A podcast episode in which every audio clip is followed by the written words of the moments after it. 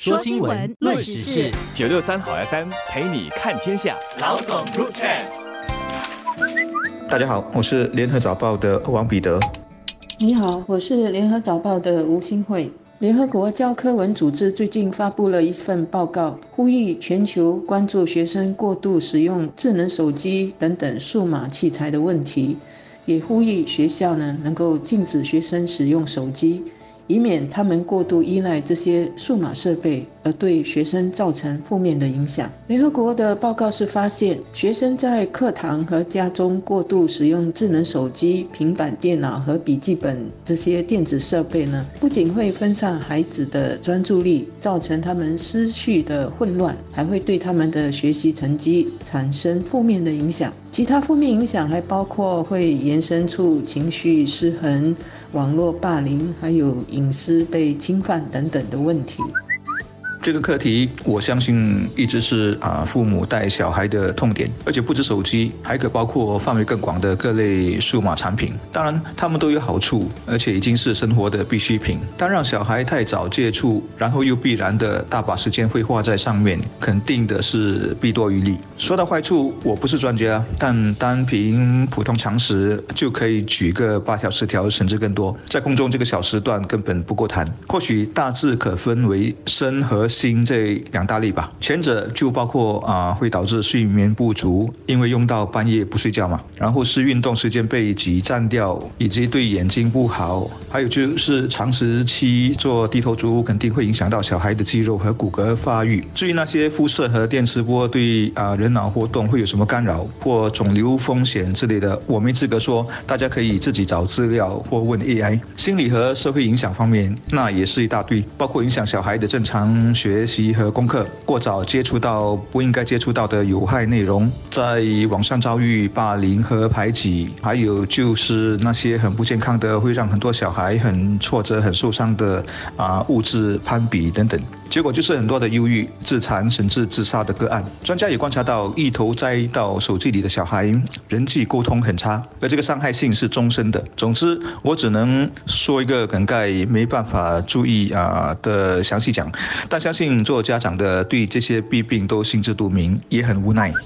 现在的小学生几乎人手一机，每个年龄段都有不同的啊拥有手机的百分比，高年级一点的百分比就啊自然比较高，但肯定不是每个人都有手机吧？如果一个班上一半的人有手机，那还好；但如果是八成有啊，那两成没有，或者更糟，就是少数那两三个没有，我不知道他们小小的心灵感受会怎么样。一些家长或许不赞同小孩太早拿手机，但当自己的孩子回家，然后说班上。同学都有，你会不会也迫于无奈，只好妥协，赶紧去给他买一台呢？比起，比如说全班下课后都去补习，唯独你孩子没有，或者大家假期都去旅行，你孩子没有，我猜想手机的有和无之间，对小孩来说压力是更大、更直接的。最后一定来到负担能力的问题，要让家里的大大小小每个人都有手机签配套，我很肯定，对于很多的普通工薪家庭来说还真不容易。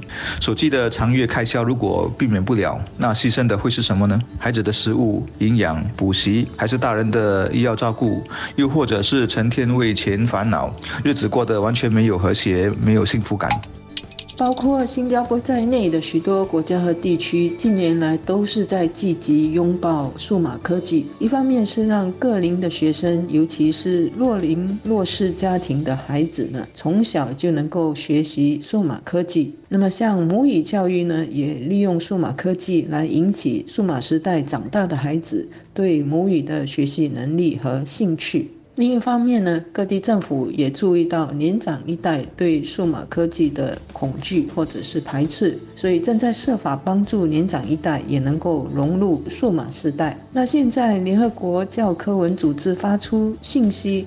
呼吁全球学校能够禁止学生使用智能手机等等的数码器材，是在开倒车或是在发出混乱的信息吗？我想，联合国的最大用意是在提醒人们不要滥用或者是过度的依赖数码器材。尤其是如果没有妥善的教导或者是指导的话，学生是很容易陷入沉迷的情况的。我们已经看到很多人是手不离机的，吃饭、睡觉前、上厕所，还有过马路，甚至是开车时，都是在看着手机。另外一种普遍现象就是手机和平板电脑也经常成为家长和女用用来让孩子安静，或者是让孩子打发时间的工具。所谓物极必反，任何事情做过头了，或者是过度沉迷了，就会给自己和别人造成许多问题和危险。所以，联合国不是在叫大家开倒车，而是发出警告：再这么下去，是对学生、对家庭，甚至是社会不利的。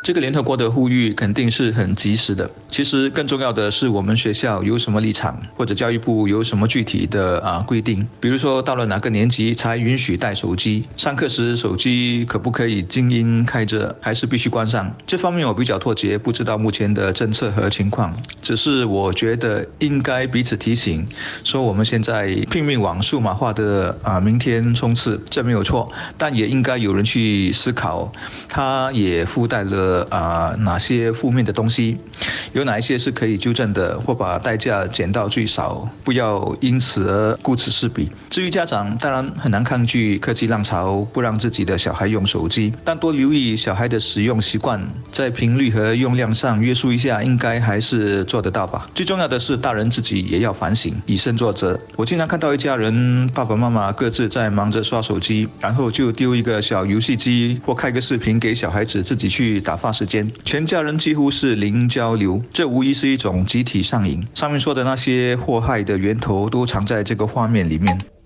除了用数码器材的时间需要限制，或者是自我限制之外，更要关注的是孩子在看些什么。过去家长会限制孩子看电视的时间和节目内容，那手机上网能看到的东西更是无边无际的。学校和家长都需要重视孩子在看些什么内容，包括指导他们上网和用数码器材的道德。我们的内政部最近不是指出，越来越多年轻人被网上的偏激信息给影响了，变成自我激化。而容易被恐怖分子利用了吗？还有越来越多用手机拍女生裙底的事件，或是用数码欺骗人家，或者自己被诈骗的事件，也是层出不穷。数码科技可以是我们生活和学习的工具，但是呢，也很容易成为害人害己的武器。所以，无论孩子多么不喜欢被约束，正确的指导他们使用数码科技和观看数码的内容，这个工作是必须做的。否则，事情发生了，后悔都太迟了。